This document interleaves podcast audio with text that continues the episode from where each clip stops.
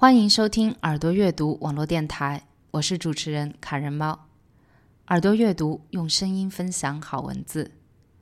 今天与大家继续分享上一期的文章：人穷志不短，穷人自有过穷日子的法子。一张纸的七重用途。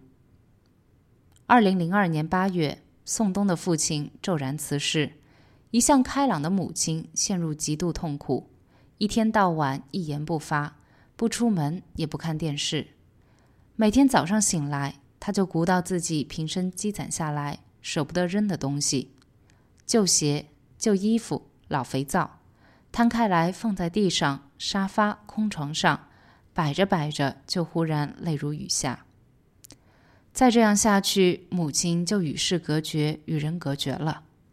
他把平时存放的不舍得扔的东西装满了整个房间和所有的台面。宋冬和姐姐焦虑万分，却又束手无策。最后想了个办法，送母亲去南方旅游散心，趁她不在家扔掉一些东西，免得她回到家里又睹物思人。没想到母亲一回家，看到整洁的房间，并没有高兴起来。当他发现自己的收藏忽然少了很多，很是生气，顿时恢复沉默，瘫坐在沙发里，以泪洗面。宋冬失眠了，如何才能让全家，尤其是母亲摆脱痛苦呢？整夜思考的结论是：孝顺，孝顺，顺者为孝。他跟母亲说：“妈，您摆弄这些东西能够开心，那就摆弄吧。可是您告诉我。”您能告诉我为什么这么做吗？母亲回答：“你爸一走，我就怕这个房子空。”宋冬明白，母亲是让旧物的满弥补人走的空。他开始了他的物尽其用计划，陪母亲一起整理。整理从合并同类项开始。一家几十年来穿过的旧鞋，有的藏在床底下，有的收在鞋柜里。还有的存在大杂院的水缸中，从缠足女人的小鞋到当下时尚的款式，几乎就是老百姓的物质历史。他们把所有的鞋都归置到一处。宋东发现自己八年前扔掉的一双旧鞋竟然还在家里，是母亲跟着他捡回来的。他觉得鞋只不过是咧了嘴，缝一缝，粘一粘，完全可以继续穿。新鞋又不是买不起，为什么非要缝补旧的？母亲的回答是物尽其用，这是他那代人的生活哲学。一张纸怎么用才算是真正的物尽其用？母亲曾这样告诉他：先是写字画画，之后空白的地方可以当草稿纸记记账目，做做备忘。不能写字了，给孩子折纸玩，折纸玩完了还能包东西。包完东西，擦桌子，擦完桌子可以擦地，擦完地之后还可以晾干，冬天用来生火。宋冬一直和母亲生活在一起，自以为对母亲的生活态度非常了解。当年听到这一张纸的七重用法，他还是小小的吃了一惊。每样旧物，母亲都能讲出一段故事。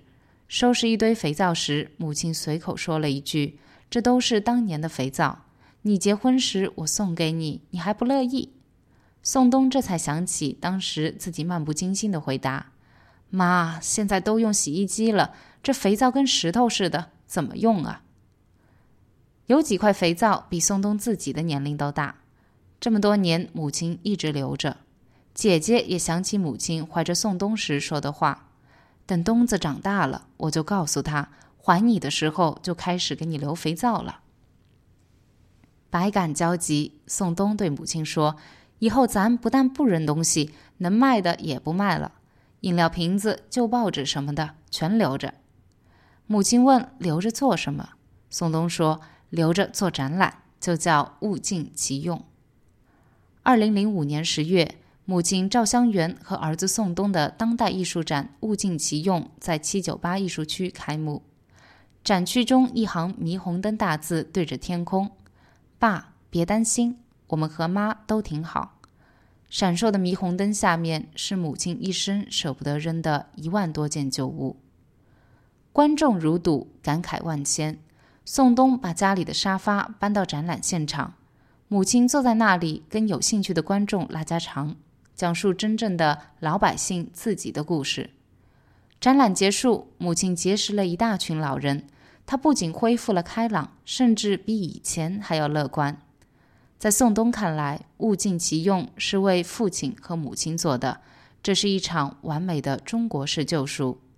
天堂的幸福太飘缥缈，城市的幸福才触手可及。不仇富，也尊重贫穷。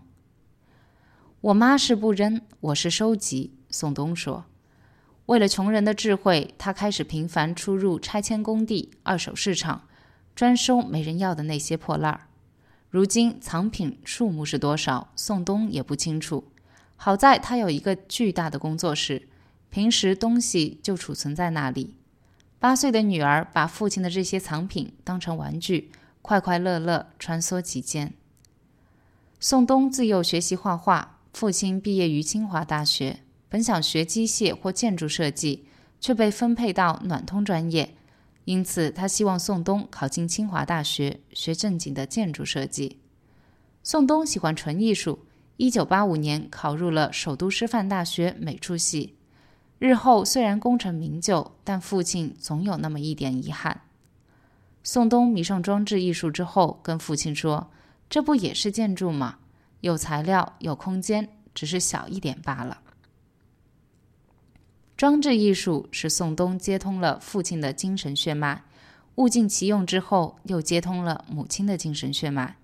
尽管从事最前卫的艺术，但宋冬从行为到言谈都充满纯纯的中国味，喜欢禅宗，喜欢西藏。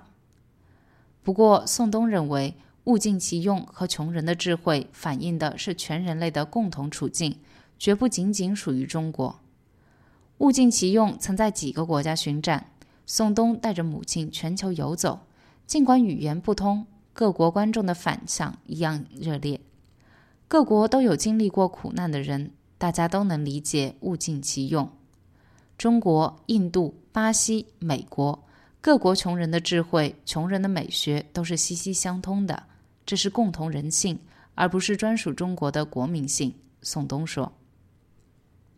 母亲总是告诫宋冬：“咱们都是穷人。”血管里流着穷人的血，宋冬也自称穷人，并做着表现穷人的艺术。他对物质匮乏的记忆十分深刻。他刚出生时的房子是五点八八平方米，他的第一张床是一个装衣服的箱子。这些他都没有印象，是母亲讲给他听的。五六岁时，全家搬进一处十几平米的房子，那个房子地面是花瓷砖。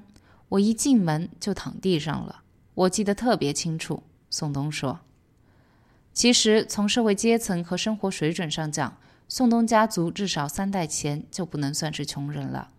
外祖父是国民党军官，父母都是学建筑的大学生。父亲虽然下过干校，但回到北京后工作顺风顺水，退休后仍被聘为专家。母亲曾参加过毛主席纪念堂的建筑概预算工作。”崇文门菜市场是他独立完成盖预算的。宋东所谓的“穷”是广义的穷，不仅自己是穷人，所有人都是穷人。你总有缺少的东西，穷是一种困境。不管穷的缺的是什么，都是穷。物质匮乏是穷，财思枯竭是穷，良心不安更是穷。不仅中国穷，全人类都穷。整个地球越来越穷，因为资源越来越少。贫穷也有不容鄙视的，甚至伟大的一面。譬如名为《胡同穷人的广场》的作品，在狭长拥道两边摆放着无数破烂，勾烂出、勾勒出越来越少的胡同气氛。砖瓦、水缸、废线轴当做板凳，破水槽种花草，这其实是平民的广场。我们拥有太多的广场，但那个广场我们不能干这个，不能干那个。在胡同里，我们就可以，可以散步，可以聊天，可以娱乐，可以干很多事。他认为，他认为不应该仇富，更不能鄙视贫穷。贫穷是伟大的，穷则思变。宋东近乎执拗的对贫穷怀有极大的尊重感。穷人的智慧像是一座无形的纪念碑，纪念包括我自己在内的每一个穷人。他说：“二零零九年，宋冬的母亲为了救一只被困在大树上的小鸟，遇事遇难辞世。去世前这几年，他是在自信和自豪中度过的。”